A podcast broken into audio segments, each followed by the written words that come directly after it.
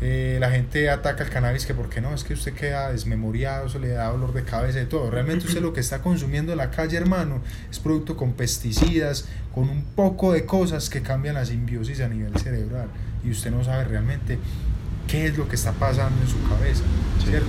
Usted de pronto tiene, suprimido, tiene sus neuronas suprimidas o algo, está en un proceso de renovación, no sé, no sé cómo se puede manejar eso a nivel medicinal, yo no soy médico, soy agrónomo, pero eh, realmente eh, el cannabis va a afectar diferente. Cuando vos tomas alcohol y te fumas un porro, te actúa totalmente diferente. A más de uno les ha dado la pálida, más de uno dicen que, que es primero que tomar, que fumar, o que fumar y después tomar, que, que pega mejor. Y realmente vemos que a nivel corporal eso afecta mucho y, y, y, que la sustancia como tal, el cannabis como tal, los componentes, los metabolitos del cannabis, cuando van en su estado puro, limpio, sin ninguna traza de pesticidas o de nada raro, actúan de una manera muy diferente y eso nos da el testimonio, los cultivadores, la gente que ha autocultivado, que fumarse lo, lo, que ellos cultivan es diferente, o sea, es que el sabor, todo, todo es muy diferente a lo que venden en una plaza.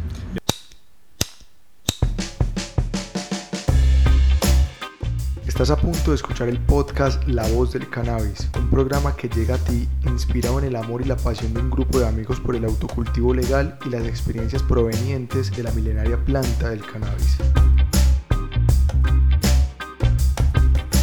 La Voz del Cannabis, el programa que eleva tu mente sin que sean las 4.20.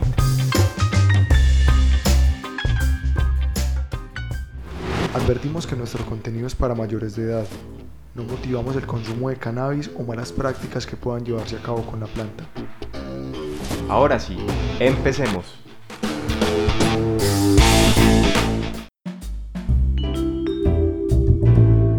Si nunca has cultivado una planta, o de pronto te estás iniciando en el cultivo de la milenaria planta del cannabis, quizás no sabes la importancia de los nutrientes o en otras palabras de la alimentación de las plantas. ¿A qué me refiero? Las plantas no viven solo de tierra, sol y agua. La verdad es que las plantas para que estén vigorosas, bonitas y que finalmente generen una buena producción requieren más. En este capítulo tuvimos la oportunidad de conversar con Camilo de la empresa G-Black un emprendimiento canábico de Colombia que hace fertilizantes, abonos, nutrientes, como lo queramos llamar, de manera orgánica y especializados para la planta milenaria del cannabis. Aprendamos un poco con Camilo sobre este campo.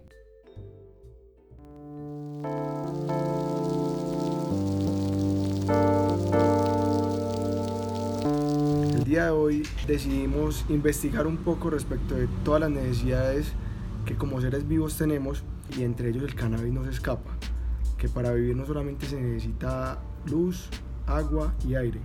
Y tierra. y para eso muchísimo más ella necesita un aspecto muy importante que son los nutrientes. El día de hoy para nosotros es muy gratificante poder estar en esta entrevista. Nos encontramos con Camilo de la empresa G Black.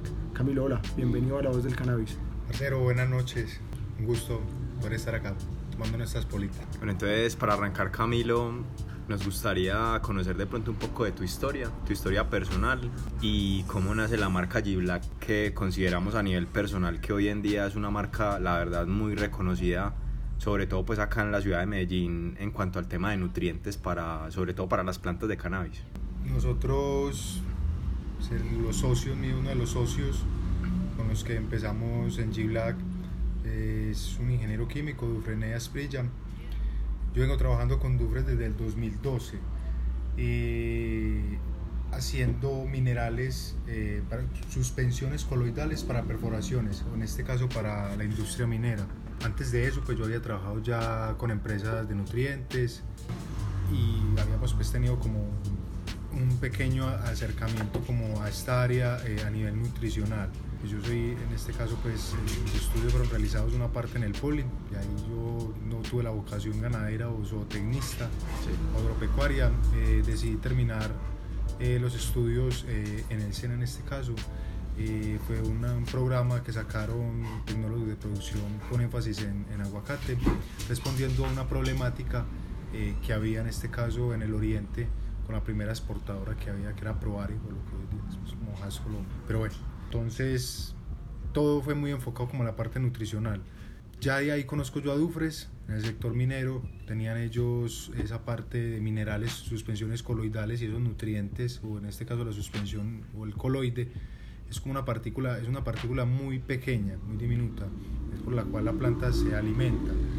Entonces, yo viendo los productos que tenía Dufres, decidimos pues como trabajar y ya arrancamos con la línea pues como con la empresa de ellos. Hace alrededor de tres años se nos presentó la oportunidad pues de, de entrar a la industria del cannabis, tres, cuatro años, perdón, eh, desarrollando unos fertilizantes para la planta, pues en este caso para el sector medicinal. Y eh, ya desde ahí fue donde empezó como todo ese proceso de investigación y de desarrollo de los productos, eh, dándonos cuenta de que a nivel nacional no hay un producto pues como tan, eh, en este caso como sea, eh, viéndolo como producto europeo o americano, por decirlo así, a nivel Colombia no lo hay un producto ya que todos se califican o se clasifican en, en una serie de, como digo yo, estándares que ya el ICA tiene definidos. Sí. Entonces todos a nivel comercial sacan ya lo mismo. Entonces de los de NPK, son los de producción, los de crecimiento. Entonces algo ya como específico para tal, como tal no había. Mm, Desarrollamos nuestra investigación, el desarrollo con los productos y ya desarrollamos esa parte pues como con cultivadores eh, en el tema del desarrollo de los productos, ya que habría que identificar eh, cómo es el manejo como tal, dónde son los requerimientos, dónde necesitamos que esos nutrientes específicamente entren a, a potencializar como esos procesos que necesitamos para poder acortar tiempo o semanas. Entonces llegamos al, al, a la, el desarrollo de la investigación, concluimos con una serie de productos bioestimulantes de crecimiento, bioestimulantes de floración, todos de origen vegano y con ese impulso a nivel coloide que es la parte de los minerales. Estos minerales cabe resaltar que no son sintetizados, o sea, nosotros no utilizamos ácidos para sintetizarlos ni quelatarlos, eh, nosotros son simplemente es, es, mineral pues en un estado de partícula muy pequeña Sí. y ya el resto de productos son extractos vegetales como tal. Eh, siempre lo que guardamos es como ese tema, el tema de agroecología, mantener como esa simbiosis en el suelo, de que haya como ese equilibrio. Entonces hay productos que actúan como alimento para los microorganismos del suelo, hay productos que, o sea, hay tener eh, ciertos niveles como de asepsia un poco, Sí. para que no vayan a tener como contaminación, porque ya tienen también unos organismos vivos en este caso, entonces habría que...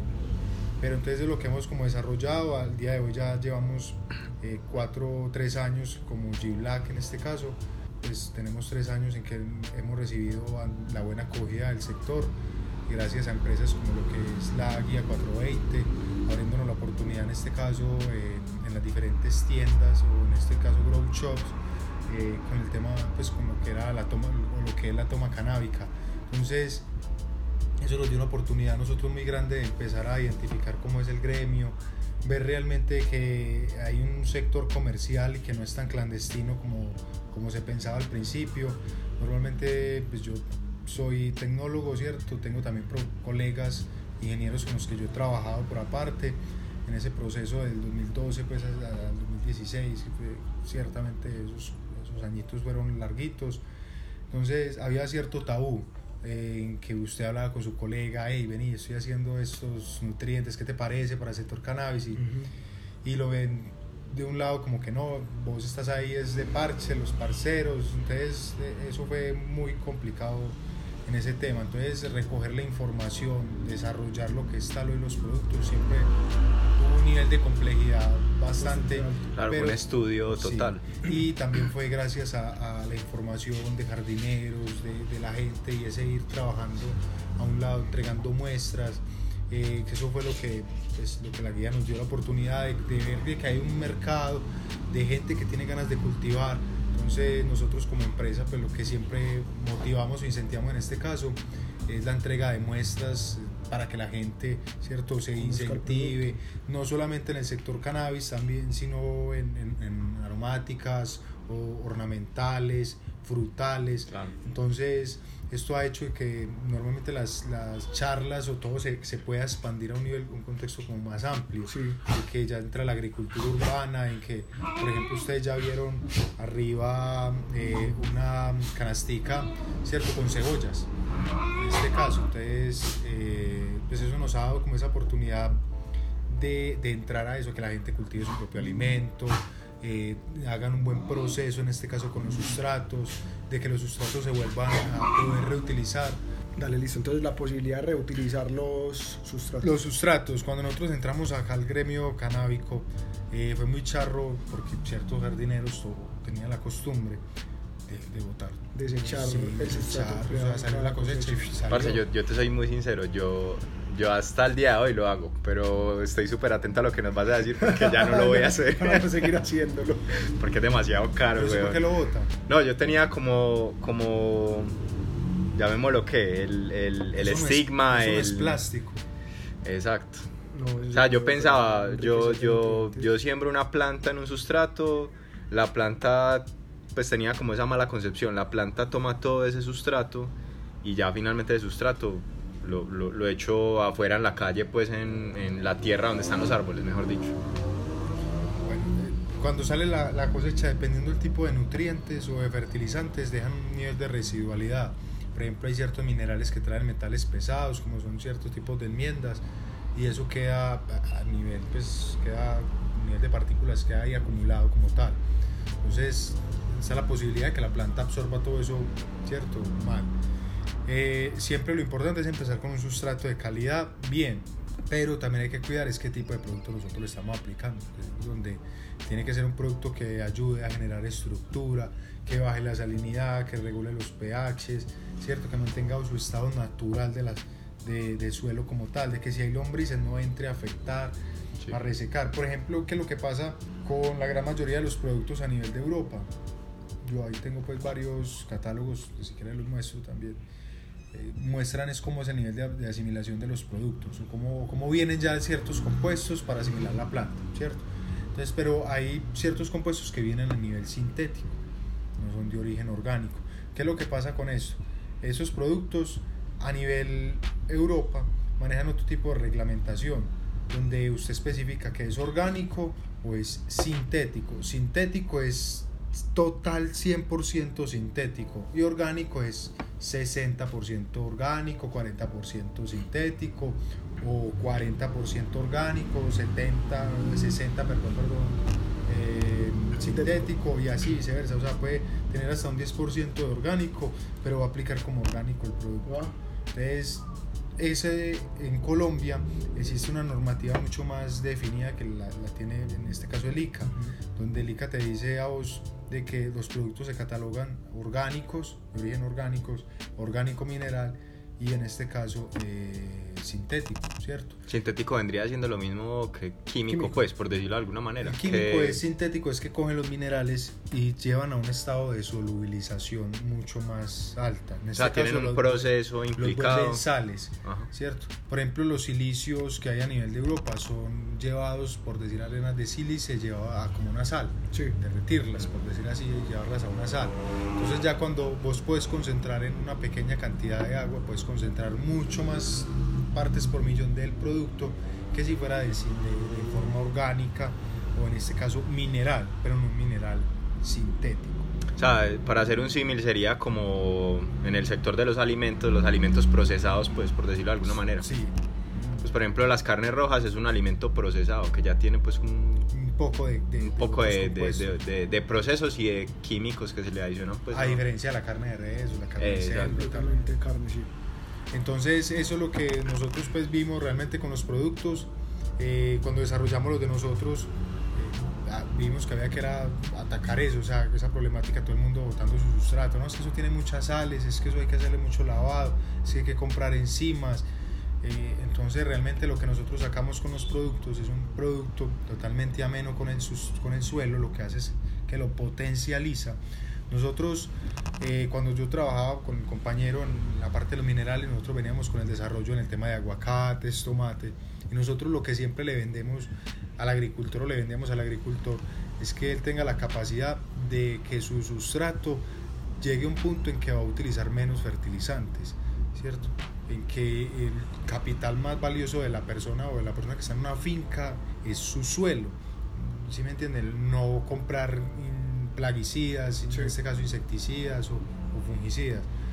Entonces, nosotros tenemos con los minerales, estos minerales son a partir de bentonitas cálcicas y sódicas. Las que utilizaban en perforaciones es bentonita sódica, que es una arcilla muy, una arcilla pues pequeña en este caso.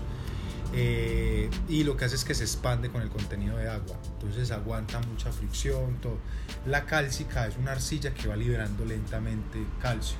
Entonces nosotros ya utilizábamos lo que son silicatos potásicos, otro tipo de minerales primarios en este caso, sin transformar, sino llevándolos a un nivel de partícula por moliendas, en este caso, pues, a un nivel muy pequeño. Y esto nos ayuda a nosotros a retener un nivel nutricional eh, en, los suelos, en este caso de cultivos de aguacate.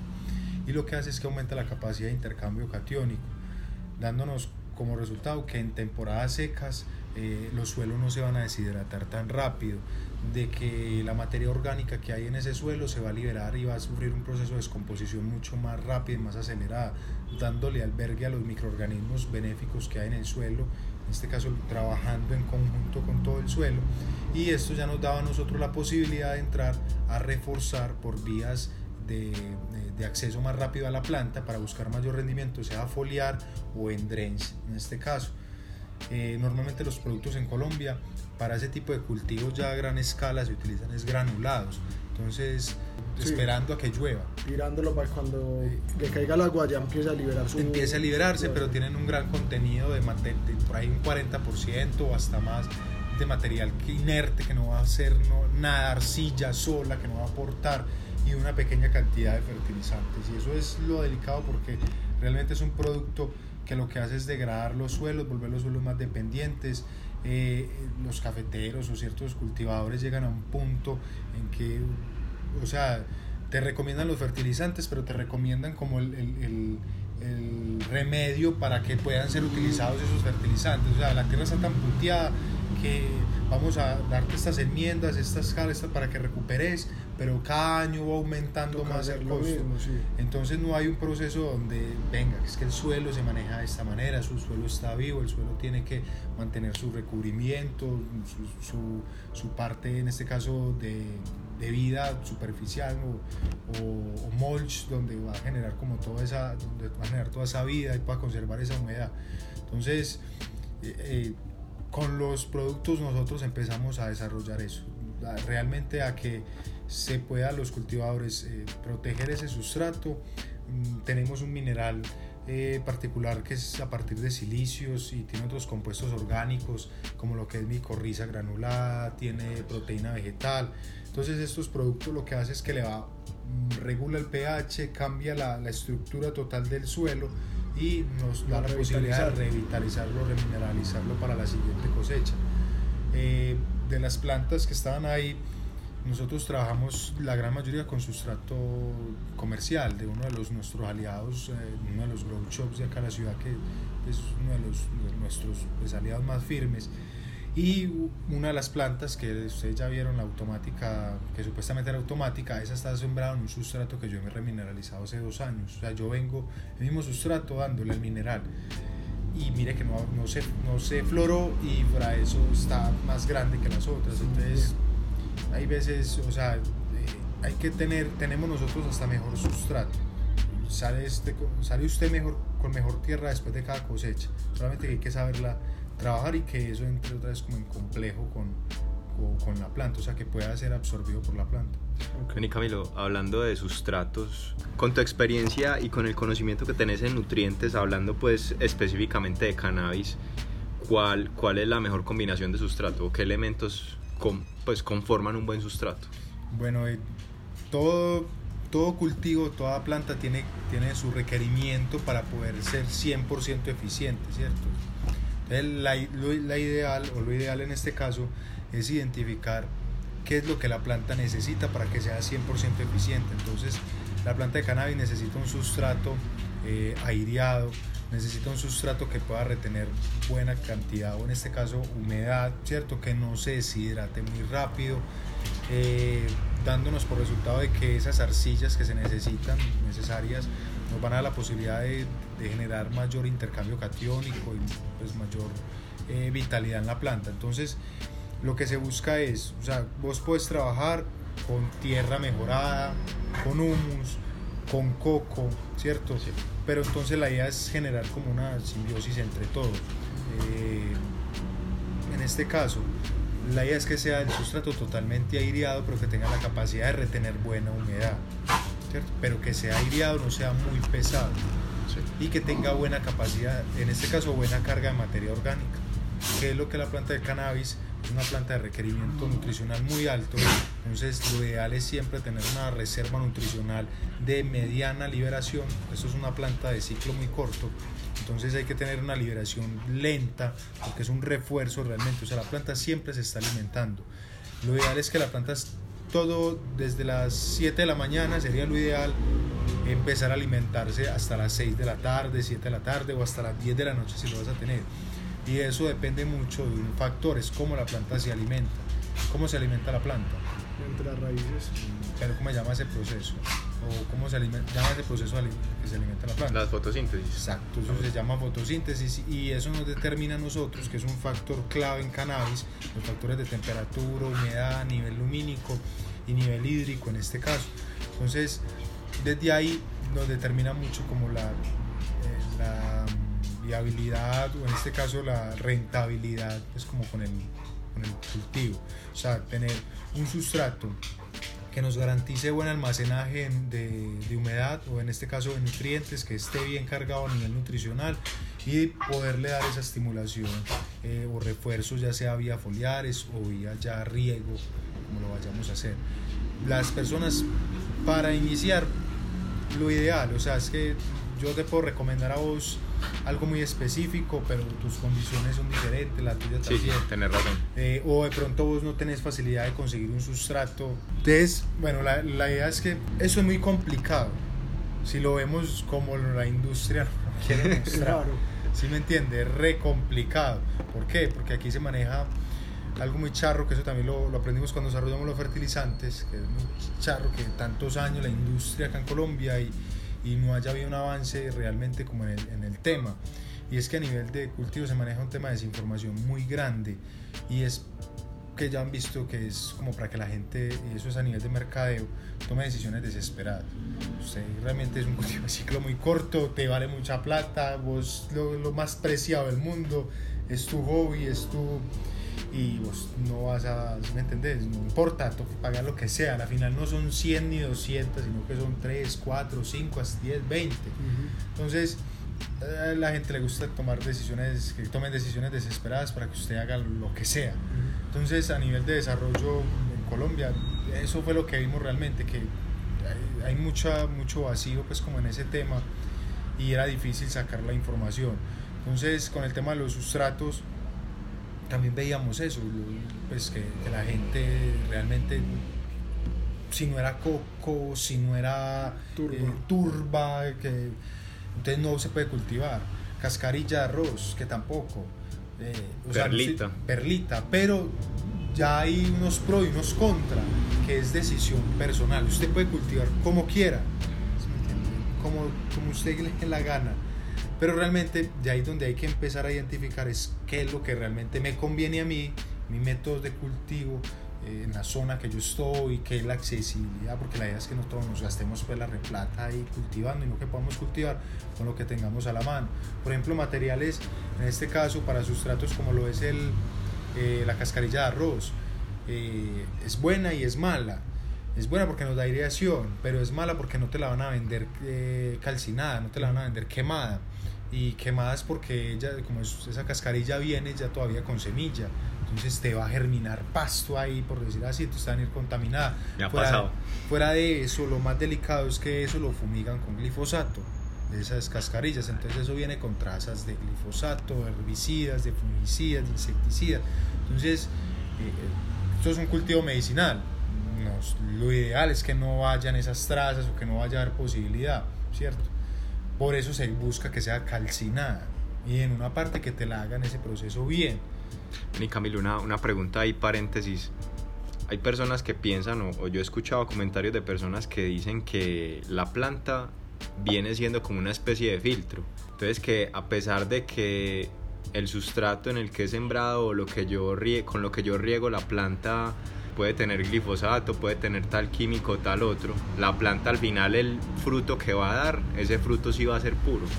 ¿Eso, ¿Eso es verdadero o es falso? No, es falso porque todas las plantas tienen la capacidad de absorber lo que sea. Ya no tienen un sistema que identifique esto es bueno, esto es malo, esto es así. No, ellas absorben de todo. Si hay metales pesados, están absorbiendo metales pesados. O sea que al final, digamos en el caso del cannabis, la flor que yo me voy a fumar o con la que yo voy a hacer la pomada, lo que sea, va a tener ese, esos químicos al final. Exacto, y eso es lo que ahora se...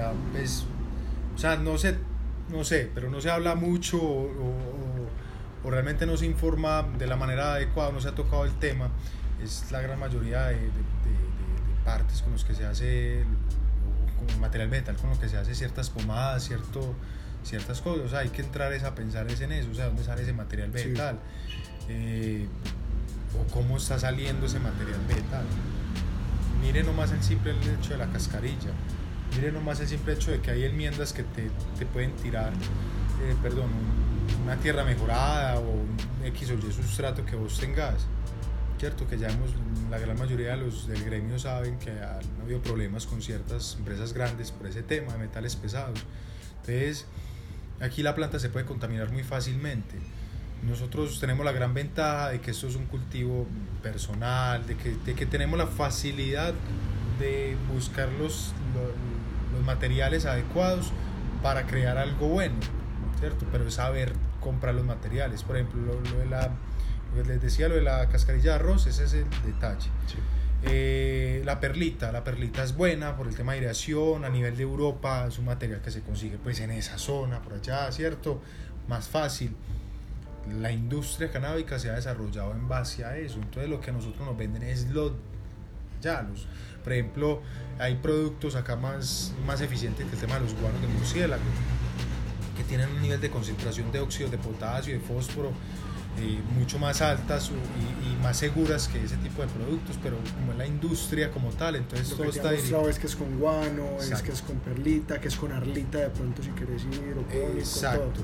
Y, y, por ejemplo el tema de la perlita, lo siguiente, la perlita por ejemplo vos que querés después de que coseches, reutilizar tu sustrato, la perlita, ya cuando hagas ese proceso de remineralización, de volteo, esa perlita se te va a volver a vos una arena. Y esa arena tiene altos contenidos de aluminio. En el caso del aluminio, eh, es que no deja asimilar el fósforo como tal. ¿Cierto? O en este caso también los hierros como tales. Entonces por eso hay que quelatar los productos para que puedan absorber esos aluminios, los puedan abrazar y puedan entrar los nutrientes mucho más fáciles. Entonces, ¿qué quiere decir eso? Claro, ¿no? Utilice sintético, que eso va a entrar. Pero cuando se hace tiene un proceso a nivel orgánico de, de, un suelo totalmente regulado, donde controlamos y regulamos esos contenidos de aluminio, ¿cierto? Y hay otro proceso de acidificación, pero con otros tipos de... O sea, más diferente que se acidifique por nivel orgánico a que haya minerales que me estén acidificando, bloqueando la asimilación de nutrientes. Entonces, eh, eso es, eso es la, la, cuestión, o sea, hay que empezar a identificar los, verdaderamente los compuestos, eh, leer la etiqueta de los productos, eh, apropiarse más como de lo que, está, que estamos utilizando y a qué nivel de cultivo queremos trabajar, ¿cierto? Eh, no quiere decir eso que no, pues que ya, entonces yo como siembro, entonces yo como sé que mi tierra, no, hay que hacer, comprar normal en un sitio, en este caso certificado, eh, donde ya te vendan el sustrato totalmente garantizado. En el sector canábico hay varios grow shops, muchos grow shops de acá en la ciudad de Medellín, ya certificados con sustratos ya aprobados, testeados ya por años. Eh, y ahí y pues aquí tenemos una zona agrícola muy grande, entonces también podemos mirar esa parte de que nos puede brindar esa parte agrícola eh, y poderla llevar acá, pero empezar a identificar claramente qué es lo que nos va a afectar con el rendimiento. Yo creo pues que este tema de los sustratos va a ser otra sentada y nos va a llevar pues buen rato. Pero retomando al tema de los nutrientes y como llegándolo también al tema del cannabis, el tema nutricional del cannabis es muy específico a comparación de otras plantas. O los requerimientos nutricionales del cannabis son muy diferentes, por ejemplo, digamos lo de la cebolla, de la albahaca, de diferentes plantas también. Sí, claro, eh, es muy diferente. Normalmente aquí al principio vos oías, o hace años, oír que no, yo le eché triple 15, yo le eché eh, una triple 18. Sí, 17, 6, 18, 2, triple 30, sí. 10, 20, 20. Eh, que es en el caso de los campesinos o la gente a nivel rural lo que ha utilizado, ¿cierto? Y lo que costumbre, ¿no? Este es para llenado, este es para crecimiento, ¿no? Que use la uria, ¿cierto? Y realmente eh, en el tema del cannabis es más complejo que un NPK o que simplemente menores. ¿Por qué? Porque eso es una planta que está en producción constante de metabolitos a nivel interno, en este caso de THC, CBD y muchos más otros compuestos. Entonces, para producir ese tipo de compuestos se requieren otro tipo de, de compuestos, por decirlo así, la redundancia, o, nutrientes, o aminoácidos, o proteínas, o vitaminas, ¿cierto? Eh, precursores también de, de vitaminas, eh, antioxidantes, pero es todo lo mismo, pero eso es lo que se necesita realmente, o sea, un producto más especializado. En el mercado a nivel nacional no lo hay. Eh, eso fue lo que nosotros logramos identificar, que es una planta de un requerimiento nutricional muy alto, en unos tiempos de asimilación muy altos también, o sea que es muy, perdón, muy corto. Entonces la planta, por decir algo, tiene unos tiempos de crecimiento muy pequeños, dependiendo del tipo de manejo, pues se puede ampliar, ¿cierto? Ya se puede manejar o jugar con esos tiempos nutricionales, pero a nivel de floración las prefloraciones son muy cortas, son a nivel de semanas y los tiempos de floraciones es de dos meses prácticamente. Y una cosecha se puede perder por dos o tres días. Es, entonces, es muy similar a lo que nosotros vamos a ver en los cultivos de tomate. ¿Cierto? Con un nivel de respuesta muy corto. Si un nutricional es bueno, usted va a ver realmente un tiempo de asimilación en la planta a nivel de tres días, cuatro días, ya la planta tiene que mostrarlo. A diferencia de un cultivo de aguacate, que es un cultivo perenne mucho más largo, de ciclo más largo, pero que usted con un producto bueno, usted viene a ver resultados a los ocho días, diez días. O sea, cuando un producto está bien y la dosificación está bien y en el ciclo justo, usted nutricionalmente va a ver la expresión. ¿Cómo así? Usted va a ver el crecimiento de rebrotes, va a ver eh, la expresión de que se va a formar mucho más, más la flor, de que va a haber mejor ramillete, de que va a haber mejor cuaje. En el caso del cannabis va a haber mejor prefloración, se va a acelerar mucho más y se va a desarrollar más ese botón floral, se va a buscar de que la planta tenga mayor vigorosidad, mayor potencia. Entonces, esos tiempos son muy cortos realmente y habría que tener un producto que fuera de una concentración muy alta, ¿cierto? Que funcionara en diferentes eh, tipos de cultivo, en este caso hidropónico, en este caso suelo, en este caso que fuera por aplicación foliar y que tuviera buena absorción por parte de la planta. Entonces eso nos, nos generó a nosotros desarrollar el producto más especializado en este caso y tener unas formulaciones específicas eh, de origen, en este caso eh, orgánico, vegetal. Bajo ese entendido, eh, ir a una tienda de cadena o un almacén especializado en productos de agro y comprar cualquier abono tendría mucha diferencia a un abono especializado. Sí, normalmente lo que el, el ICA, en este caso en Colombia, lo que se que normalmente les dicen a los productores de, de nutrientes o empresas grandes es no, no segmente el mercado, no lleve su producto a un solo sector, sea más amplio, porque a nivel de comerciales, si me entendés, es más rentable, si me entendés, vos estás enfocado solamente en un sector y, y pues el mercado es muy grande. Realmente eh, nosotros como empresa nacimos y nos desarrollamos fue en el sector canábico Claro, se puede aplicar y lo hemos trabajado en ornamentales y frutales, claro que sí. En, en, hortalizas, en este caso, lo que es el tomate, nosotros trabajamos en el peñol y desarrollamos los productos con aplicaciones a nivel foliar y en drench, pero eh, a nivel de productividad ya para ellos no es tan rentable en el sentido de que a ellos no les, no les conviene sacar un tomate grande, a usted no le interesa sacar un tomate de 450 gramos, 500 gramos, porque eh, no es rentable para vos. Vos vas a comprar, si me entiendes, mil pesos, mil pesos en tomate, entonces te van tres tomates y vos, qué mierda, en serio, ¿qué vas a hacer eso? ¿Qué vas a guardar eso? Los, lo, que ellos, lo que ellos están acostumbrados a sacar como balines, que eran un tomatico ya escarte, pequeñito, así como eso, ya eso ya está saliendo un tomate más grande, o sea, ellos, y ese tomate que está saliendo grande era como el que ellos querían. Entonces eso fue muy charro. En aguacate también nos fue muy bien eh, el, el, aguacate pues crece más, generó mucho más peso, también es rentable, pero ya depende mucho es como el tipo de infraestructuras o las personas que cómo lo estén utilizando, cómo lo vayan a utilizar, para que de pronto el tema de sobrecostos no se vaya de pronto a incrementar. Eh, y ya en este caso en ornamentales el producto está desarrollado también como bioestimulantes de floración, que es la base de floración de nosotros. Este es un producto que actúa como un bioestimulante, nos acelera el proceso de floración, contiene fitohormonas y contiene eh, ciertas hormonas que ayudan e inducen a la división celular de la planta, a que se acelere ese proceso de desarrollo de botón floral, a que esas, primeras, esas dos primeras semanas de preflora se aceleren totalmente y ahí es donde nosotros nos ganamos esa semana de corte, que es lo que nosotros le damos como la posibilidad a los productores de que puedan cortar sus flores mucho más antes, ¿cierto? Proceso de maduración mucho más óptimo. Y de calidad. Y de calidad, exacto, con un nivel de compuesto mucho más alto. Realmente los productores pues, que han trabajado con los productos de nosotros saben que fumarse una flor con los productos eh, de G-Black eh, es, un, pues, es diferente a nivel de bouquet, de sabor, y a nivel de compuesto, que es un nivel de psicoactivo pues mucho más alto y realmente se, se lleva como a, a, lo que realmente a la expresión máxima de la planta, que es lograr como ese terpenaje ideal, ese nivel de cannabinoides ideales y, eso es lo que siempre hemos buscado como con los productos. Y Camilo, una pregunta, y la verdad es una duda que Andrés y yo hemos tenido hace bastante tiempo. Quisiéramos sacar un cultivo de ese nivel, la famosa ceniza blanca sea, cuando vos armas tu porro y la ceniza es blanquita, que normalmente hemos sacado cultivos y, y la ceniza nos sale negrita. Entonces hemos escuchado como el concepto de que si tu porro tiene ceniza blanca es porque tienes un buen nivel de, de calidad y, y, eso viene pues como en la parte nutritiva. Bueno, hay veces lo que buscamos nosotros con los, con los nutrientes es que sean totalmente asimilados. Por eso, por ejemplo, los productos que tengan contenido de ureico, nitrógeno ureico, lo ideal es no utilizarlos. O sea, es muy bueno porque, claro, nos da la posibilidad de utilizar un fertilizante eh, una vez cada 15 días, cada mes, ¿me entendés? O sea, bacano, que la planta lo tiene y ellas tienen un nitrógeno en exceso. El problema con el tema de nitrógenos ureicos es que son, de, son acumulativos. O sea, la planta los va a tener.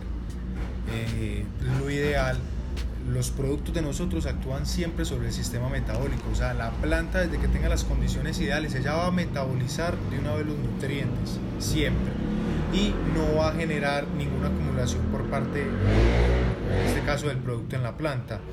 Fuera de que son de origen orgánico, entonces el tema de sabores o el tema de, lo que pueda quedar como residualidad, en este caso en el, producto, no, se va, no se va a notar cuando nosotros cosechamos nuestro producto tenemos que garantizar de que haya un nivel de evacuación de nutrientes mm, excelente, en este caso que no vayan a quedar restos en el sustrato, ¿cierto?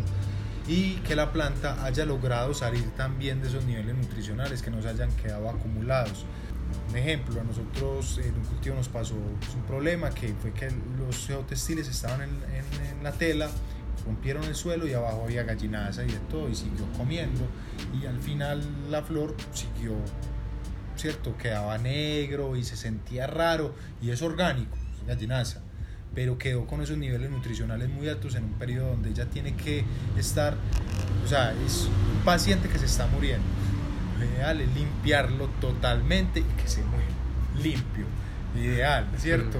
No que el paciente se murió y quedó lleno. Con la lleno, sí, ahí como con todo eso, ¿no? Sí, sí, sí. Lo ideal es que quede eh, totalmente limpia la planta y que nosotros nos tengamos la garantía de que nos vamos a fumar un producto que va a ser eh, con los sabores reales, con los niveles, porcentajes de materia seca, con niveles de humedad óptimos que ella debe, debe expresar o debería de brindar a nosotros.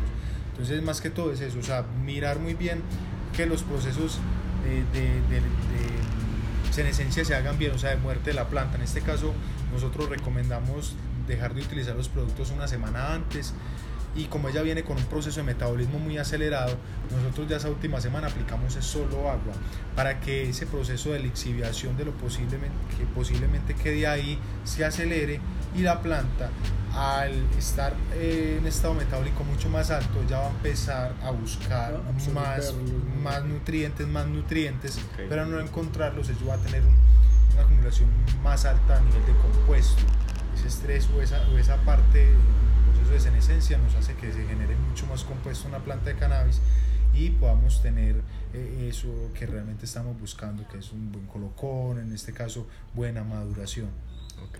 según la fase o la fase en la que se encuentra la planta, teniendo en cuenta pues que partimos desde una semilla o de un esqueje recién enraizado hasta esa etapa de floración, ¿cuál vendría siendo el requerimiento nutricional que tiene el cannabis? Bueno, eh, realmente hay, hay ciertos nutrientes que actúan diferente en la planta, pero realmente en etapa vegetativa necesitamos es un suelo muy rico en materia orgánica. La materia orgánica tenemos que tener en cuenta que es que, mire, la industria a nivel nacional es muy, muy de mercado.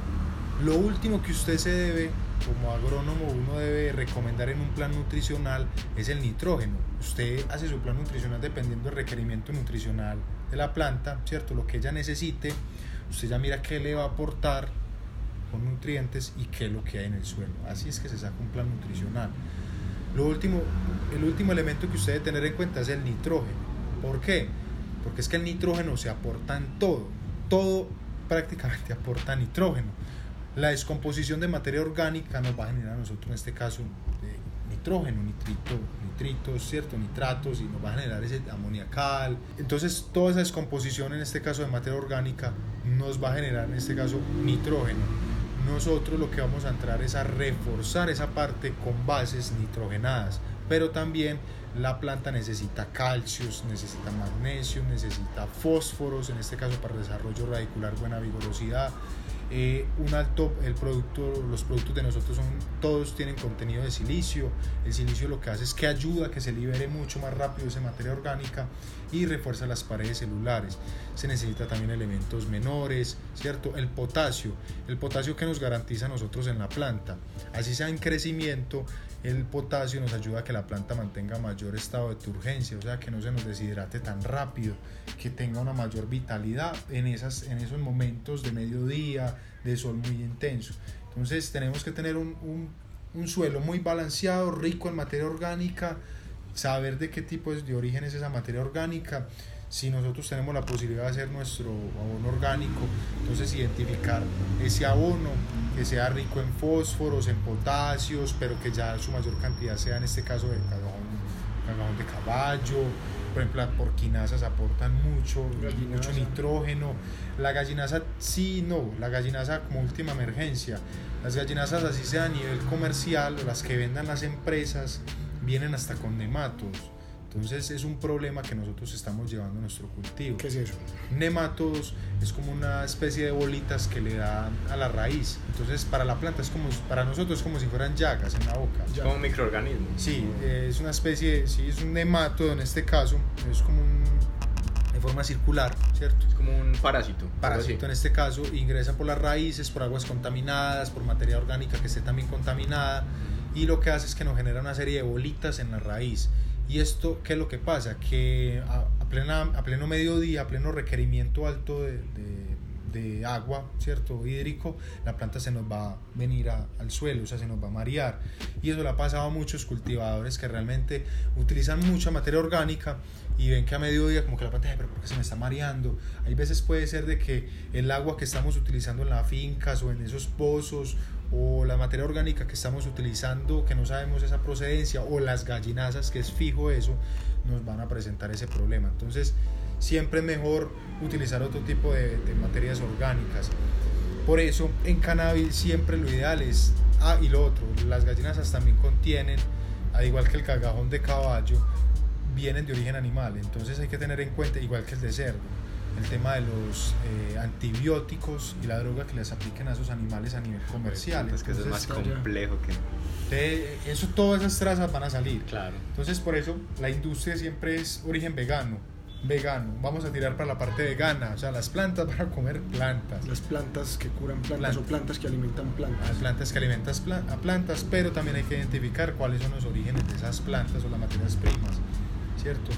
Eh, y qué tipo de minerales utilizar para que no nos vayan a generar de pronto algún problema o, algo, pues un inconveniente con metales pesados o, un proceso o un problema en este caso de, asimilación o de irregularidades con el pH. Sí.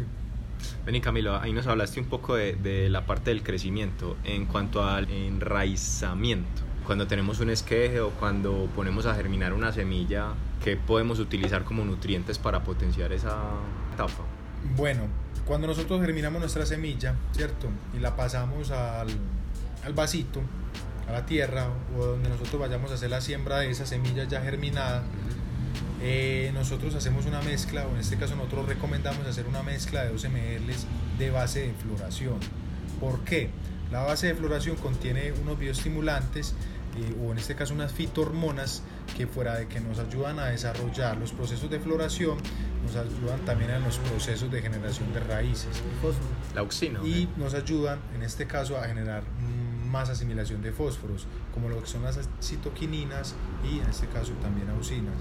Entonces eh, nosotros recomendamos 12 ml por litro de base de floración, hacer el prerriego en el sustrato y ya la planta va a tener ese refuerzo a nivel de fósforos adecuado para que se pueda desarrollar, pero también con una parte de nitrógeno, pero a baja cantidad, para que la planta pueda tomar y tener ese refuerzo como tal.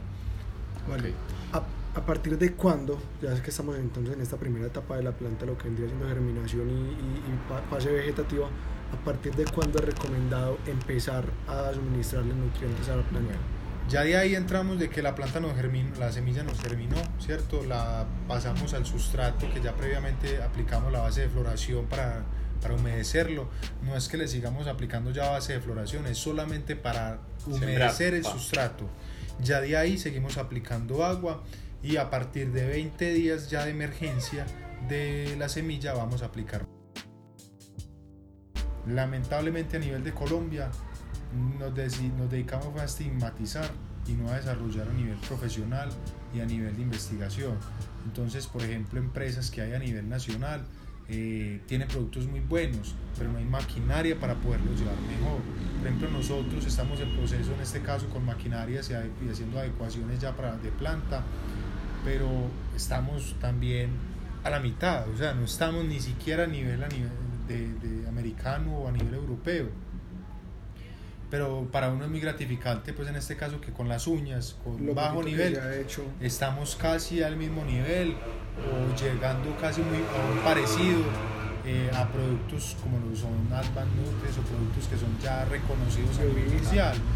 Y vemos que entonces la, lo que se ha aplicado en el tema de desarrollo investigativo se, se, ha, se, se ha visto, en este caso con los productos, entonces ¿qué queda después de todo esto? De generar más investigación, eh, hay que seguirle haciendo, y, pero realmente en el tema canábico hay muchos productos específicos y que realmente aquí en Colombia somos muy agros de todo, pero aquí no se ven realmente. Productos con nanotecnología no les han dado casi que las patentes, eh, perdón, patentes no les han dado los registros para venta ICA porque no hay como comprobar o no hay suficiente evidencia científica, pero es evidencia que ellos generan acá, no de las que vienen desde afuera, o sea, los datos están, pero aquí en Colombia falta más como, como acelerar en ese proceso, o sea, como darle más acompañamiento a las empresas, venga, desarrolle, venga, que usted necesita capital económico, capital también de trabajo, todo, y impulsar. Parce, ¿cómo desarrollar un producto que, o sea, sea a nivel general, para un mercado colombiano que realmente tiene muchas variedades según los suelos, ¿cierto? Sabiendo que dependiendo, digamos que no es la misma calidad del suelo que tenemos ahorita aquí en Llano Grande a la que vamos a tener de pronto por allá en Montelíbano. Y más que todo también digamos que las características microbianas que tiene el suelo, cómo hacer un, un, un estándar para que funcione tanto acá como allá. Bueno, eh, hay que entender de que la planta tiene un requerimiento alto a nivel nutricional, ¿cierto? Y, a, y de, independiente en el piso térmico que esté, como esto es una planta eh, medicinal en el tema de cannabis, requiere unas condiciones totalmente adecuadas, ¿cierto? Diferentes a lo que es un cultivo a nivel tradicional. Eh, lo que nosotros buscamos es, es que el producto tuviera un nivel de concentración muy alto, ¿cierto? Que fueran las partes por millón adecuadas para la planta que pudieran funcionar y trabajar en simbiosis con lo que nos pueda aportar también en el suelo, los refuerzos que puedan hacer en el suelo. Las plantas de cannabis son de un requerimiento muy alto y dependen de unas condiciones, en este caso de temperatura, de humedad, totalmente ideales. Entonces, realmente era sacar un producto que pudiera trabajar tanto en sistemas hidropónicos, que pudiera ser aplicado a niveles foliares y que tuviera el mismo nivel de respuesta a nivel edáfico, a nivel de suelo. Eh, ahí fue donde nosotros nos tocó pues como mirar realmente hacer un producto muy concentrado eh, y que pudiera responder a esas diferentes etapas del cultivo de cannabis. Normalmente, independiente de las variedades, los requerimientos son muy similares, lo que varía son los tiempos, en este caso de dosificación. En unos el tiempo vegetativo es mucho más amplio, en otros es más corto y en otros el tiempo de floración es mucho más amplio y viceversa también, o sea, es más corto el tiempo florativo. Entonces lo que hay que buscar es el, el, medio de ingreso que fuera mucho más rápido, ¿cierto? Que la planta tuviera ese nivel de partícula mucho más rápido y que pudiera hacer simbiosis con, con los suelos en este caso. Los productos de nosotros perdón, trabajan en un pH a nivel de 6 a 6,5 en solución de agua totalmente potable, mmm, trabajando con una AS pues totalmente adecuada, eh, totalmente óptima, eh, con una dosificación de 3 ml. Eh, esto Vení Camilo, un paréntesis, sí. ¿nos puedes explicar porfa qué, qué es el pH y qué es la AS? De pronto para las personas que nos escuchan que no, no tienen de pronto mucho conocimiento técnico respecto a eso. Bueno, lo que es el pH es el potencial de hidrógeno, ¿cierto? Lo que hay presente en el suelo. Y nos va a determinar a nosotros ese nivel de acidificación o, de, o en este caso de alcalinización del, del, sustrato, ¿cierto? ¿Qué quiere decir esto? Que a mayor acidificación hay mayor presencia de materia orgánica en este caso, que es lo que nosotros buscamos, un suelo totalmente nativo, natural, que tenga un pH 5,5, 6, ¿cierto? Eso es lo que es un suelo totalmente orgánico eh, que viene con una serie de compuestos que nos van a generar esa, esa acidificación natural. Ya cuando empieza a ser el, el, suelo, pues, o tiene otro tipo de compuestos, empieza a alcalinizarse, como en este, en este caso. Y bueno, ¿y qué es la EC? La electroconductividad permite conocer la conductividad eléctrica una solución acuosa a través de la concentración iónica de diferentes elementos minerales presentes en la solución nutritiva. Dichos iones se clasifican en dos grupos, los aniones y iones con carga eléctrica negativa, o sea, los bicarbonatos, cloruros, sulfatos, nitratos y fosfatos, y los cationes con carga eléctrica positiva, calcio, magnesio, potasio y sodio. ¿Qué quiere decir esto? Que nosotros lo que nos va a dar la posibilidad del EC es medir la carga a nivel de sales disueltas que pueda tener esa concentración, o en este caso también la carga a nivel nutricional que pueda tener esa solución la óptima que estamos hablando para cannabis es de un 800 a, 2, a 2000 casi en, en, el tema de floración, ¿cierto?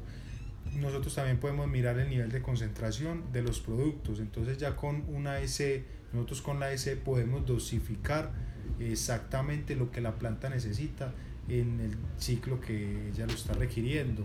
Entonces, si tiene una S determinada, por ejemplo, en la cuarta semana, nosotros ya miramos con la dosificación que nos recomienda el productor, ¿cierto? Miramos si con la dosificación llegamos a esa S o subimos dosificación o bajamos dosificación o antes acidificamos más la, pues, regularíamos ya en este caso la S del, del producto. Vale. Para complementar lo que estamos señalando ahora, estamos señalando que al momento de la germinación era recomendable los 12 ml de un potenciador de floración para efectos de que hubiese una mejor producción de raíces. El potenciar las raíces o el desarrollo o inducción a, a producción de raíces de la planta es recomendado en cierta etapa o en el transcurso de la planta es adecuado también estar potenciando las raíces. Todo, todo ciclo de la planta está determinado por un nivel nutricional, o sea, cada etapa de la planta ¿Cómo así? En etapa, en este caso de germinación, ella tiene unos niveles nutricionales que ella guarda como reserva nutricional en la semilla y eso le brinda la, la oportunidad de generar con esa reserva nutricional poder abrir sus hojas, desarrollar una parte radicular, una primera parte radicular, ¿cierto? Todo eso está en, en, la reserva nutricional que guarda la semilla. Pero la planta tiene que tener una expresión eh, a partir de que ella emerge. En este caso es que ella va a empezar a buscar una asimilación alta en fósforo para poder tener mayor firmeza, ¿cierto? Y poder absorber mayor o altos niveles de nutrientes en este caso que puedan potencializar las partes superiores o las partes aéreas de la planta. Lo que estamos hablando es del calcio, nitrógeno, ¿cierto? Entonces, las, la primera etapa como tal es de, o siempre que nosotros vamos a buscar la generación de raíces en determinada planta, va a estar determinada por un alto contenido de fósforo cuando estamos buscando raíces. Ya cuando nosotros ya la planta ya tiene un nivel de estable de raíces, por eso hablamos de que el sustrato tiene que tener una buena carga nutricional, ¿cierto? Porque estamos en crecimiento, entonces la idea es potencializar esa parte nitrogenada, pero sin dejar a un lado lo que son potasio, fósforos Los demás y elementos otros- los demás eleman- elementos necesarios. Hay veces la ausencia de un elemento, así sea por mínimo o por, por mínima parte que sea, puede generar el desencadenamiento de, de- otros, de otros elementos, o sea, no, no el trabajo adecuado de otros compuestos. Entonces, por ejemplo, a mí el hierro, puede que el hierro lo utilicemos una mínima parte, pero si ese hierro no está, entonces va a entrar en un complejo a nivel de nutrición la planta, igual el magnesio. Entonces son ciertos eh, nutrientes que, que así sean en mínima parte, hay que tenerlos muy en cuenta para que no vaya a tener ese desbalance. Entonces a partir de los 20 días, lo ideal es que ya apliquemos fertilizantes ricos en nitrógeno, igual como son bases de crecimiento, también tienen fósforo, también tienen potasio, también tienen elementos menores, pero siempre vamos a priorizar esa producción de nitrógeno. Las plantas, independiente de la que sea, no tienen cerebro, ellas actúan automáticamente dependiendo de lo que está disponible en el suelo. Si en el suelo me está determinando un nivel de compuestos diferente, ella se va a expresar dependiendo de ese nivel de compuestos. Entonces lo que debemos de buscar siempre es priorizar esos niveles ni- de nitrógeno sin eh, desestabilizar esa otra parte de compuestos a nivel nutricional. De ahí nos vamos con esa parte de crecimiento hasta faltando, o en este caso prefloración, ¿cierto? Ya Pero- cuando la planta muestra el sexo. Exacto, ya cuando ella sexa. Pero nosotros esta base de crecimiento le recomendamos unos ácidos húmicos que nosotros manejamos. Estos ácidos húmicos son ricos en ácidos húmicos y fúlbicos y lo que actúan son como eh, gasolina para que los microorganismos desdoblen más rápido la materia orgánica. Fuera de eso nos regula el pH y nos aumenta la capacidad de intercambio catiónico. En este caso ya vimos que los, los- elementos son iones o cationes y nos aumenta que haya mayor distribución en este caso del calcio y del magnesio que son fundamentales para esa etapa de producción en la planta. Ya de ahí entramos en etapa de floración, en prefloración, empezamos con lo que es la base de, floración, en este caso productos ricos ya en potasio, en fósforo, que es lo que la, la etapa de floración requiere. Ya eh, a nivel nutricional en la planta, eh, en este caso de cannabis, el pico de nitrógeno se empieza a descender, en este caso cuando entramos en prefloración no es que descienda de una, sino que ya le empieza como a caer levemente, ¿cierto? Igual requiere nitrógenos, pero en muy mínima cantidad, pero ella ya empieza a primar otro tipo de compuestos para poder generar los botones florales, lo que son los calcios, lo que son los fósforos, lo que son el potasio y otro tipo de compuestos que ellos generan a partir de la resina. Sí. Bueno, Camilo, ya después de todo esto que nos explicaste, ya cuando se, nos vamos acercando al tiempo de cosecha, el lavado de raíz, que es un tema como tan, pues por ejemplo, nosotros lo hacemos con la manguerita, la ponemos ahí en la matera, esperamos cierto tiempo. Sabemos también que existen ahora productos que no sé si de pronto G-Black los maneja para hacer un lavado de raíz de manera como asistida, por decirlo de alguna manera. Sí, nosotros estamos en proceso de desarrollo de enzimas que lo que ayudan es a desdoblar, en este caso las sales, ¿cierto? Que sean ya en este, volverlas asimilables por parte de la planta o en este caso ayudarlas a limpiar también del sustrato, que esas sales puedan salir mucho más fácil. Eh, lo ideal es identificar cuál es el plan nutricional que nosotros vamos a utilizar, qué tipo de productos, si son productos eh, que son de origen eh, sintético, en este caso, que son los que nos van a generar en la planta o en el sustrato una gran acumulación de sales. Cuando nosotros hacemos lavado de sales o lavado de sustrato, necesitamos eh, encharcar totalmente, exacto, una gran aplicación de agua para poder que esos niveles de sales bajen naturalmente, sino hacer aplicaciones de este caso de enzimas que nos ayuden a desdoblar esos niveles de sales como tal. Lo ideal es que la planta, eh, en este caso nosotros recomendamos faltando una semana para corte, hacer lavado de, raíces con abundante agua.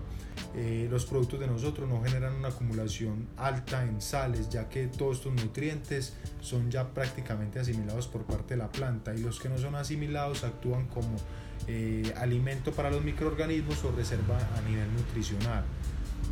Ya cuando nosotros hacemos el lavado, sí sufre ciertos compuestos una leve lixiviación, pero igual quedan otros compuestos, como son los, otros aminoácidos, ¿cierto? otros compuestos que ya actúan en la planta diferente, quedan ya eh, como tal en el sustrato. Entonces, eh, lo que ya nosotros hacemos después de ese lavado, después del corte, ya con ese sustrato, como les decía, era remineralizarlo. Pero nosotros recomendamos realmente es como el proceso de lavado o la utilización en este caso de enzimas. Pues estamos en proceso apenas de desarrollo. Sí, pues, ahí vamos. A mí me, me genera una duda y es algo que incluso no lo he encontrado de una manera muy adecuada en los libros que he leído y es que todo el plan de nutrientes está enfocado hacia la producción de flores, pero aquellas personas que quieran producir semillas en esa etapa de floración, ¿cuál vendría siendo el factor nutritivo o cuál vendría siendo pues como la dieta adecuada para una planta que está en producción de semillas? Ya eso es como a ver, nosotros hemos tenido experiencia con clientes que les, se les han eh, llenado de semillas, por decirlo así, las plantas, pero igual no pierde su nivel de compuesto eh, la flor, igual sigue trabando, pues sigue, sigue pegando duro.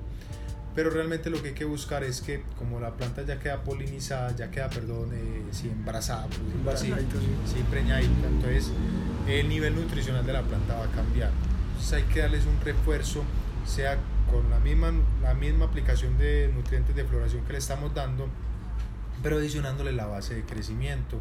Eso nos va a dar a nosotros un poder, en este caso, de almacenamiento eh, a nivel nutricional mucho mejor en la planta y va a generar de que las semillas crezcan de un mejor tamaño, mucho más grandes y vigorosas. ¿Qué, ¿Qué causa esto?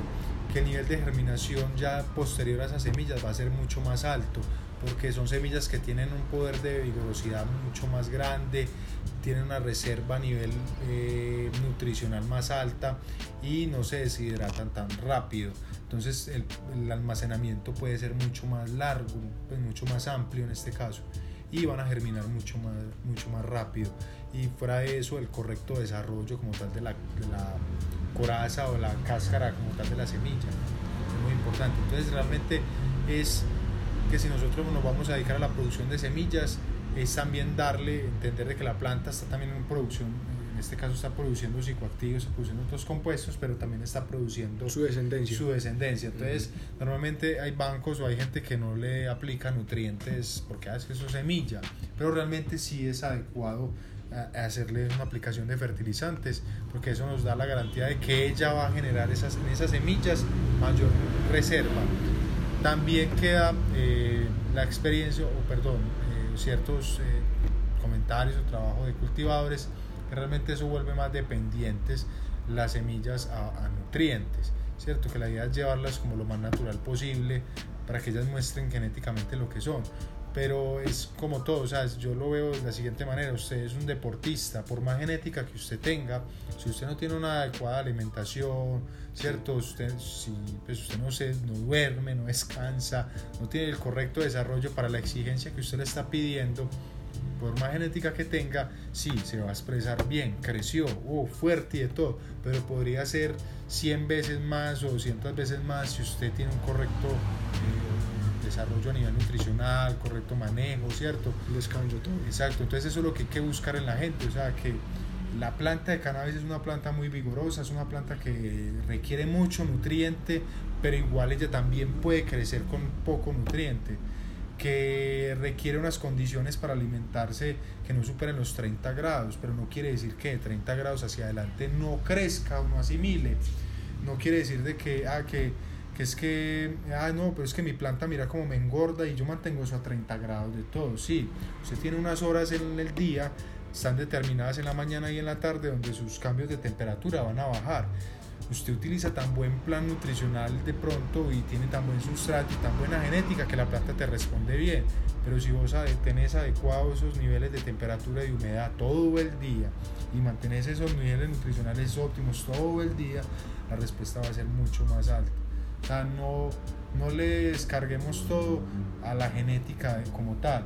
Sí, sí, Realmente hay que apoyarla. Y un caso particular que la gente, la gente del sector canábico no lo ha visto y es que todo el mundo, todos sabemos cómo se maneja la agricultura en el país, ¿cierto? Una agricultura acá en Colombia es preferible que le gaste 2 millones de pesos a un plan de fumigación que le gaste 2 millones de pesos a un plan de alimentación. ¿Por qué? Porque a él le duele más ver ya que se le esté perdiendo la el cultivo por plagas que hacer un proceso ordenado, porque eso es como construir una casa donde la base fundamental es manejo, nutrición, en este caso viene ya la parte, eh, perdón, viene la parte administrativa, viene la parte nutricional, viene la parte de manejo y viene la parte de control de plagas y enfermedades, que es lo último que uno debe de hacer. ¿Por qué? Porque si usted tiene un buen plan nutricional y tiene un correcto manejo en la planta, ¿qué es el manejo? Usted está haciendo podas de aireación, usted está haciendo podas de bajeros, retirando material vegetal que de pronto me está albergando ciertas plagas, ¿cierto? Donde usted también tiene un correcto desarrollo nutricional, usted le está aportando lo que ella realmente necesita. Todo eso a final de producción, que es la, el manejo integral de plagas y enfermedades, se va a ver reducido, ¿cierto? Porque usted debe tener un manejo integrado de plagas y enfermedades, donde consta de, preventivos, ¿cierto? Donde consta también de hacer ciertos desojes, o sea, ciertas cositas que entran en ese manejo preventivo como tal, trampas. Entonces, la planta está bien nutrida, tiene buen manejo, toda esa parte nutricional va a bajar. eh, perdón, toda esa parte a nivel de plagas y enfermedades va a, bajar, va a reducirse. Entonces eh, es, es, mirar que realmente aquí los, por ejemplo, los, productores mm, deciden botarle un poco de plata a, al, al, a los cultivos y a la parte nutricional la dejan a un lado. Lo que nosotros, y lo, lo, peor, pues una invitación también a que la gente autocultive y ellos tomen posesión de cómo están cultivando sus plantas, ¿cierto? De qué le están aplicando, qué viene en el suelo, qué semilla es eh, igual es una planta productora de, de compuesto psicoactivo, en este, en este caso compuesto medicinal. Sea como usted la alimente, pero si usted garantiza que sea un, eh, un alimento limpio, orgánico. orgánico, y un manejo totalmente limpio, sea lo que sea la expresión que haya de tener la planta, usted tiene la garantía de que ese compuesto medicinal es totalmente limpio y totalmente eh, beneficioso a comparación de lo que hay en la industria a nivel ya que todos sabemos cómo es el narcotráfico. Eh, un agricultor acá en Colombia no le da pena, no le da vergüenza tener que cosechar sus tomates el viernes y por decir hoy miércoles detectar una plaga y aplicarle un producto, un veneno que es banda roja, que puede durar. Esos productos normalmente son sistémicos, se acumulan en las semillas de, las, de los frutos. No le da pena mandar eso. O sea, si eso lo hacen con la comida, si a ellos tienen unos manejos totalmente irracionales con el alimento, que es lo que venden en la mayoría de lo que nosotros no alimentamos, imagínense lo que hacen con el material medicinal, con que lo es que hacen, ilegal, que es escondido, ilegal, todo. escondido, que secan 2, 3 toneladas y que eso se me va a enviar, entonces venga, échelo y por eso normalmente nosotros solemos eso con yodo o con otro tipo de cosas. Entonces es un llamado a que realmente la gente se, se dé cuenta que es lo que está consumiendo, que puede hacer un mejor un manejo mucho más, más sano, mucho más, eh, con una trazabilidad mucho más alta del producto y más responsable. Y que, que la idea es que todo esto se, se conjugue con el tema de la agricultura urbana. Hoy en día tenemos un problema acá en la ciudad de Medellín que todos nos damos cuenta que es el tema de contaminación, eso no se veía hace 10 años, pero aquí se volvió moda el tema de medio ambiente, entonces es muy fácil, lo veo yo de esta manera, es dañar los corredores a nivel forestales, que son las zonas altas de acá de Medellín para construir condominios, Los apartamentos, eh, apartamentos de todo, y sale la persona, yo estoy, yo estoy protegiendo el ambiente y yo vivo muy bueno y de todo, o sea, eh, eh, hay que mirar ese el impacto que estamos generando.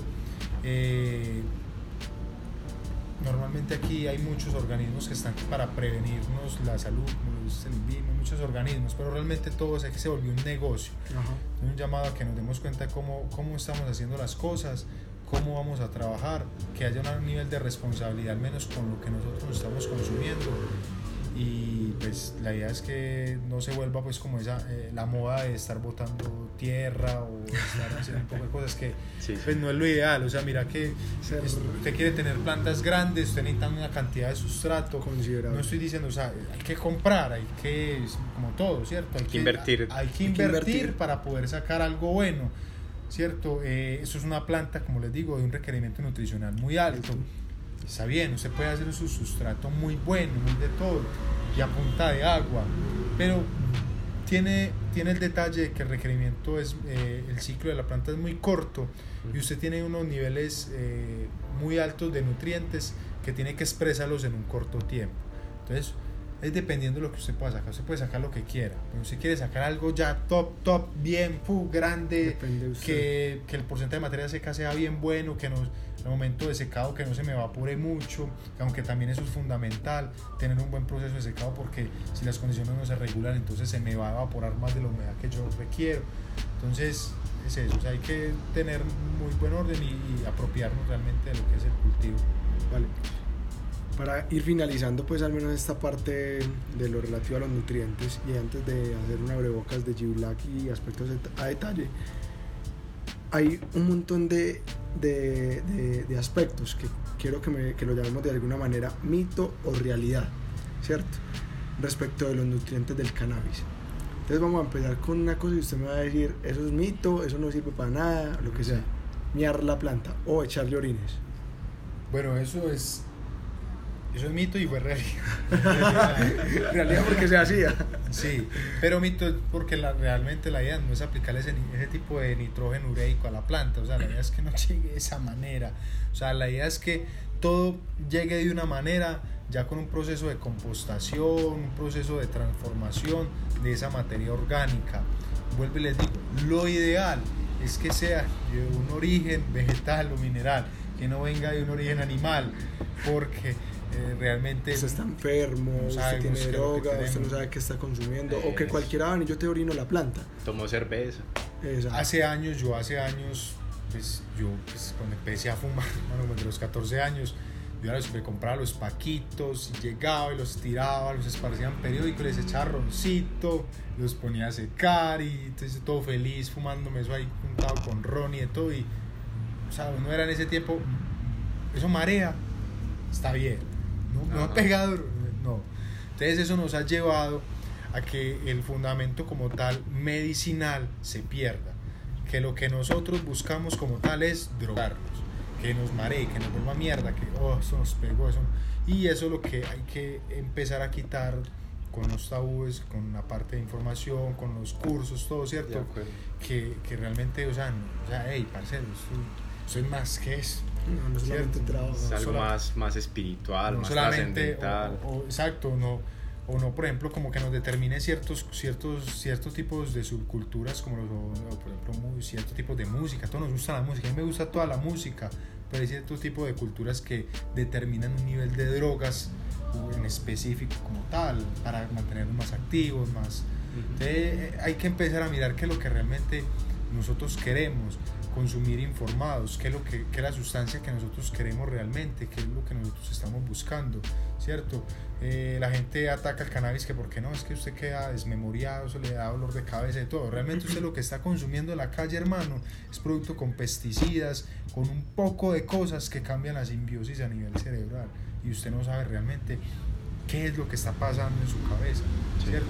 Usted de pronto tiene, está tiene sus neuronas suprimidas o algo, está en un proceso de renovación, no sé, no sé cómo se puede manejar eso a nivel medicinal, yo no soy médico, soy Sí. agrónomo, pero eh, realmente eh, el cannabis va a afectar diferente. Cuando vos tomas alcohol y te fumas un porro, te actúa diferente. totalmente diferente. A más Sí. de uno les ha dado la pálida, más de uno dicen que, que es primero que tomar, que fumar, o que fumar y después tomar, que, que pega mejor.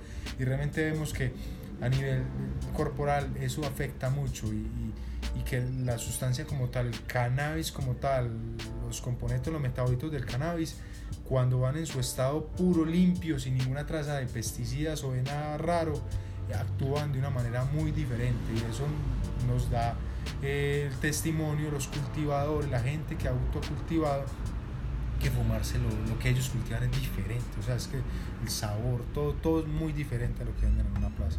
Yo tengo otro mito y realidad. Independientemente de con qué haya regado yo mi planta, por ejemplo, yo tuve un caso personal en el que un señor estaba haciendo unos trabajos de resanar las paredes de la casa y tomó el residuo de ese resane y se lo regó a una de mis plantas. Independientemente de lo que yo le eche a mi planta, si yo le hago un lavado de raíz, salvo esa planta. Por lo menos para mi consumo final. Resan es cal para blanquear, ¿cierto? Sí. O sea, bueno, eso es una cal que viene en estado de asimilación mucho más alta. Es cal viva, por decirlo así, ¿cierto? Eh, eh, va a estar bien. O sea, con el lado de raíz, Sí, por lo pero- menos la puedo salvar. Pero de que sea solo cal viva, de que no vaya a haber materiales, en este caso pinturas u otro tipo de, de- de compuesto que ellos le hayan a- podido aplicar. Entonces, si es por ejemplo una pintura, así le lava de la raíz, ya pues no es recomendable, por ejemplo, fumarme esa flor. Pues para una persona que esté buscando como a nivel medicinal ese tipo de compuestos, no. Sí, Lo ok. recomendado es que no. Una persona que esté buscando sacar extractos para eh, eh, destilados o en este caso extractos para sacar sus pomadas, sus comestibles, eh, o en este caso que sea para una persona que va a consumir por X o Y dolencia o no es lo recomendado. Yo de mi parte yo no se lo recomiendo porque no es que, que o sea tenemos que ser coherentes es que por ejemplo el agricultor es muy sencillo el, el veneno a mí no me mata pero huevón no es que te va a matar eso se acumula en las células grasas y va a haber un nivel de acumulación en el tiempo donde tu descendencia tus hijos van a sufrir un problema entonces aquí hablamos de que ese tipo de productos no te va a matar pero te van a generar un problema más adelante que realmente no es lo ideal. O sea, pues la idea es que si vamos a consumir cannabis que sea algo beneficioso. O sea, que es un mito. Lavar la raíz no nos va a salvar de todo. No. Listo. Otro, el eh, suministrarle licor, cerveza a la planta, ¿tiene algo de benéfico, mito o realidad? La planta no asimila alcoholes, ese tipo de alcoholes como tal. Eh, depende. Una, una cerveza, es reposada, añeja, pero hay que tratar de sacar ese nivel de alcohol. Pero no, No tiene ninguna incidencia en No, pues realmente no, no va a pasar, pues así, depende también como el tipo de producto que le vas a aplicar. Bota la pola, pues. Sí, Listo. fácil. Hubo una vez una amiga, me lo dijo, esto sonará, no sé cómo lo irán a asimilar ustedes, me dijo, parce, yo le he hecho la menstruación mía a la planta. Eso sirve, no sé si lo hayas escuchado o qué. Ya todos sabemos que con, en el proceso de menstruación, pues es todo lo que elimina, es un proceso que ellas tienen para eliminar todos esos eh, organ- organismos o, o lo que tienen pues como de pronto eh, puedan generar como de, de- de infecciones, ¿cierto? Ciertos compuestos a nivel que ellas puedan generar y es un mecanismo de- defensivo de, de, de ellas, ¿cierto? Botar toda esa parte. Volvemos a lo mismo. es, eh, Lo ideal es no aplicar eh, de origen Nada eh, que venga de animales. Está bien. Clarísimo. ¿Algún otro? Vale, me pasa. De pronto vos que has escuchado así raro, raro, par. Ah, bueno, hubo uno eh, en la etapa de floración llega y dice, no, es que yo le tiro eh, clavos a la planta, que porque eso me sirve para que sube el potencial de hierro.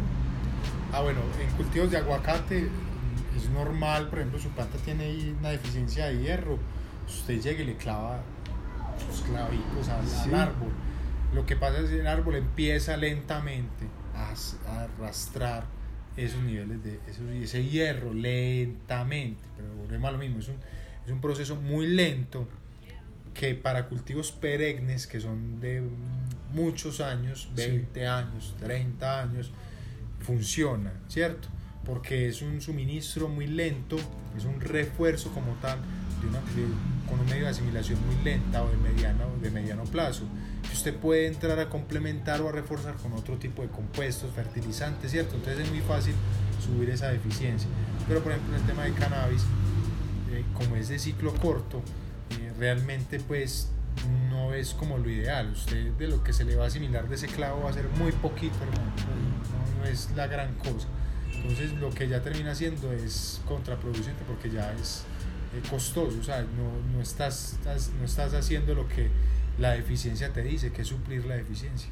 Entonces ya vas a tener problemas en este caso de baja nutrición por parte de la planta o que puede entrar en un complejo de nutrición mucho más rápido y puede generar una mala formación eh, en los procesos de floración. de pronto maltratar los tallos o alguna cosa Sí. y las raíces también. Bueno, ya para finalizar entonces, eh, G-Black, háblanos eh, la línea de productos de G-Black, cuántos tienen, dónde podemos conseguirlos y una publicidad pues donde pueden encontrar a Camilo, todo el tema y los servicios que ofrece. Bueno, eh, nosotros contamos con una línea de productos de, siete como tal, son siete productos desarrollados para etapas en específico de la planta. Como yo les había dicho, la- el bioestimulante de crecimiento, que es la base de crecimiento, la base de floración que actúa como bioestimulante, eh, en este caso acelera los procesos de floración. Eh, tenemos un producto que es el Colossus Boot, es un PK, actúa como un booster potencializador de la flor, hace que las ramificaciones del cogollo, que son las ramificaciones comprimidas, ¿cierto? Que es lo que forma el cogollito, hace que esas ramificaciones se crezcan, se estiren mucho más. Para que salga más flor. Exacto, que ya vaya saliendo como este cachito acá y otro cogollo aquí, sea, como que se genere mucho más vigorosidad en la, Sí. en la flor. Y el Budbulka es el otro complemento de floración. El Budbulka lo que hace es que nos ayuda con el llenado y el peso de la flor, ayuda a que se apriete y genere mucho más peso. Todas estas tres bases contienen antioxidantes, precursores de vitaminas, fitohormonas, ¿cierto? Y divisores celulares. Uno de esos divisores es a partir de ácido fólico que nos va a ayudar a que ese proceso de aceleración se libere y sea mucho más acelerado, dándole la información a la planta de que se tiene que dividir celularmente, o sea, que se tiene que reproducir sea como sea. Entonces, contamos con esos tres productos para base para la etapa de floración y tenemos ya otros tres complementos que esos complementos lo que hacen son para la parte en este caso generación de terpenos que es el G-Terpix este G-Terpix lo que hace es que eh, aumenta el, el nivel de metabolitos secundarios que es el sistema defensivo de la planta dándonos mayor terpenaje como tal el G-Amix es un compuesto a partir de aminoácidos y este producto lo que hace es que nos va a mayor porcentaje de resina, aumenta el metabolismo como tal de la planta y aumenta el nivel de metabolitos, en este caso de psicoactivo. O sea que este producto lo que hace es que la planta coja mayor colocón, de mucho más duro. Mm, El G-Humis es el otro complemento, es un producto que es a partir de ácidos húmicos. eh, estos ácidos húmicos con ácidos fúlbicos ayudan a que la planta regule el pH, que ese sustrato regule su pH, ¿cierto? Se mantenga siempre a 6, 6,5, siempre a nivel orgánico y eh, aumenta la capacidad de intercambio catiónico.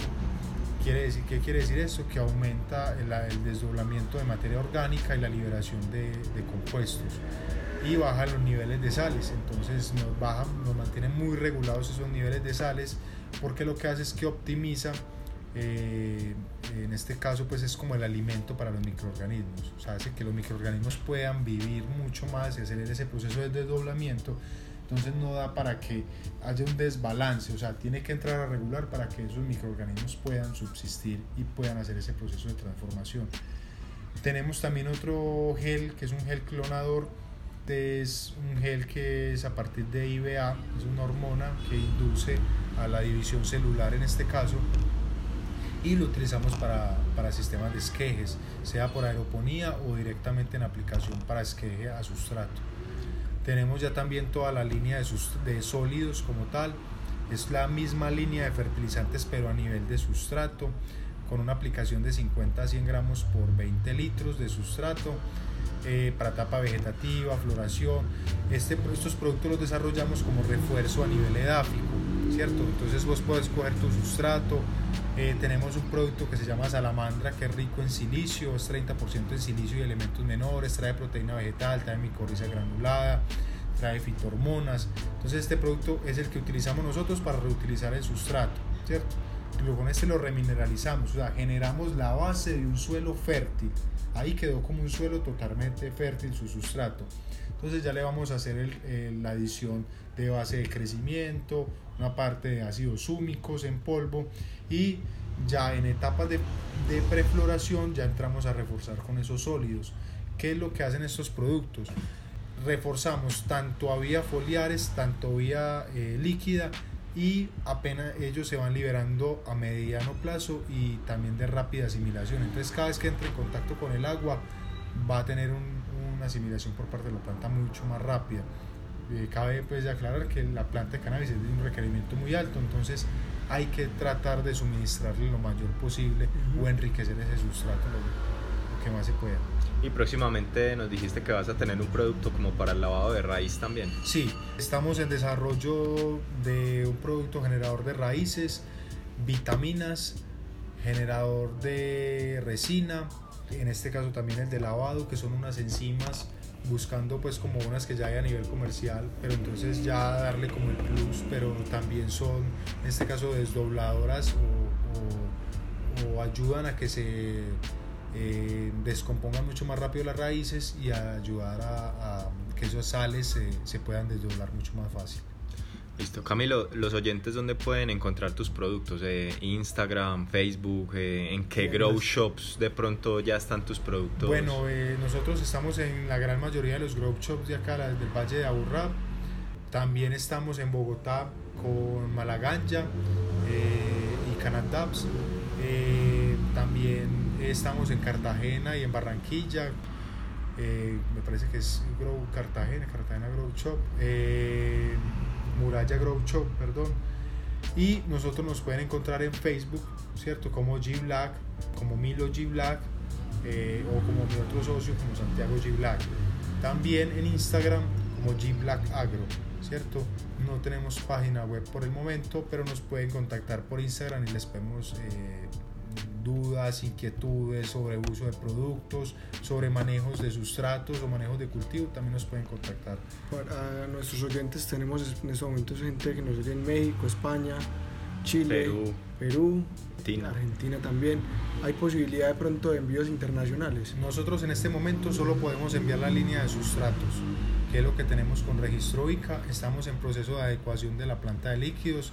Como les decía, eh, realmente el tema de maquinarias eh, lleva un proceso eh, y más desde cero. Pues nosotros estamos arrancando es prácticamente con G-Black desde cero. Entonces estamos ya en este proceso de consecución de molinos, entonces ya estamos haciendo la instalación de los molinos y la idea ya es poder registrar esa planta de líquidos para poder posiblemente entrar a lo que son los mercados de México, Chile y, y Uruguay, que es lo que nosotros estamos buscando.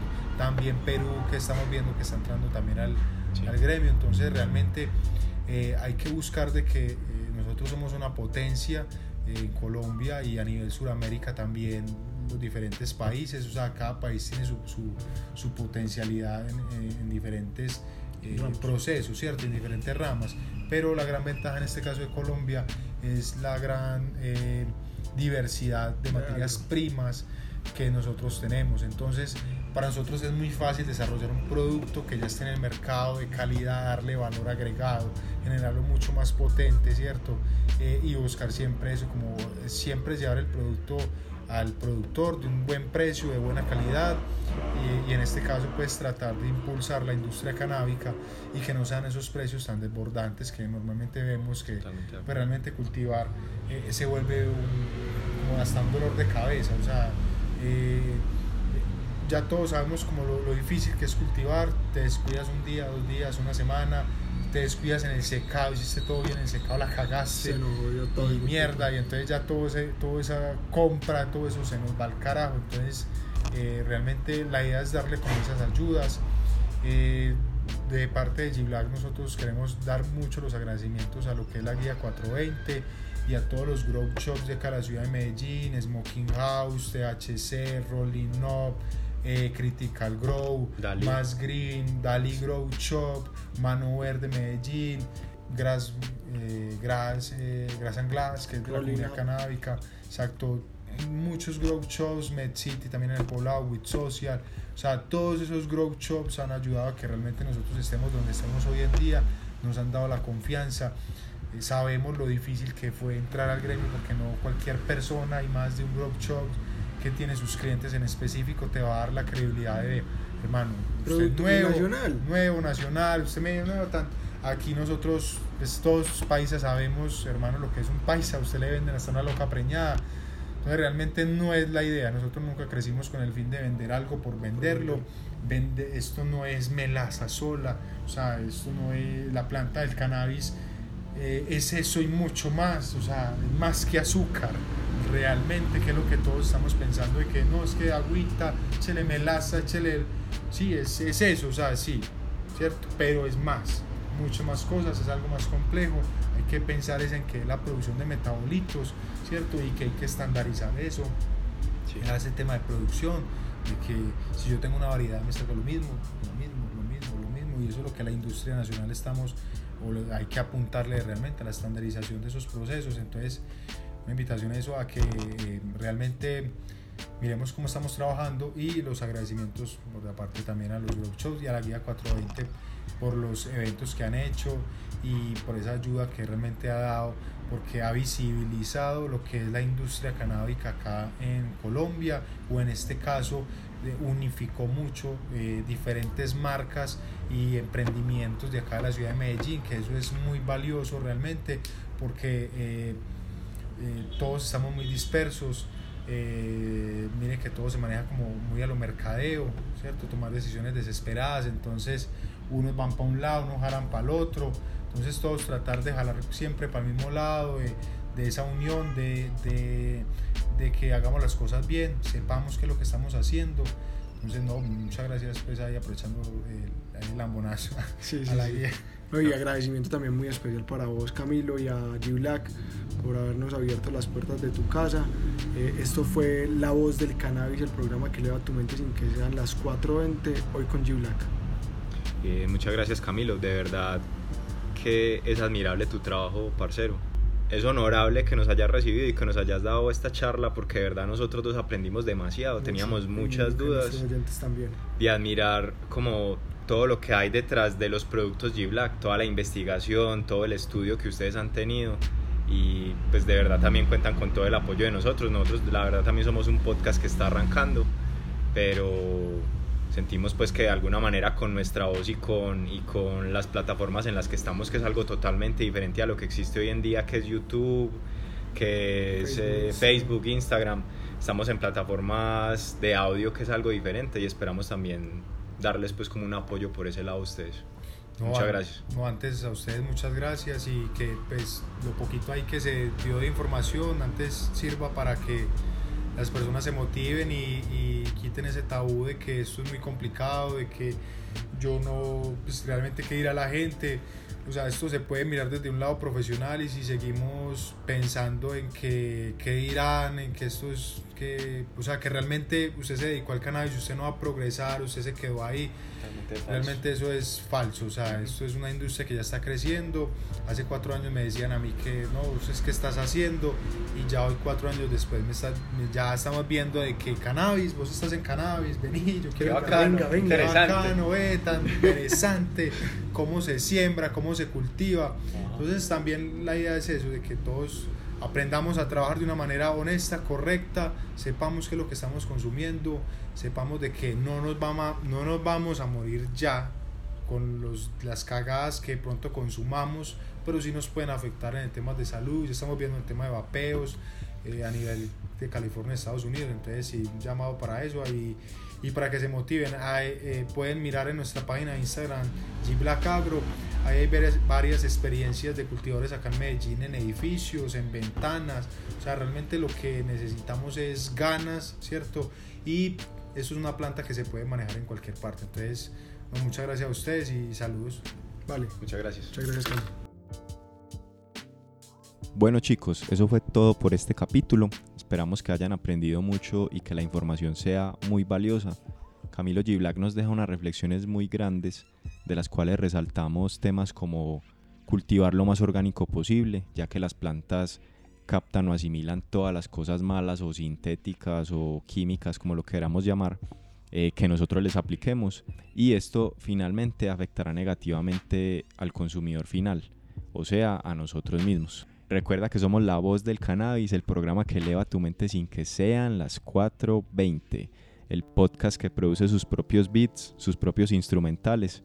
Recuerda seguirnos en redes sociales como La Voz del Cannabis Podcast, en Instagram, Facebook y Twitter, y escucharnos en todas las plataformas de audio como Spotify, Apple Podcasts, Deezer, iBox y cualquier otra plataforma para escuchar podcast. Adicional a esto también tenemos contenido audiovisual en YouTube para que tampoco te lo pierdas. Acuérdense de disfrutar la vida cada día como si fuera el último. Paz y amor y hasta un próximo capítulo.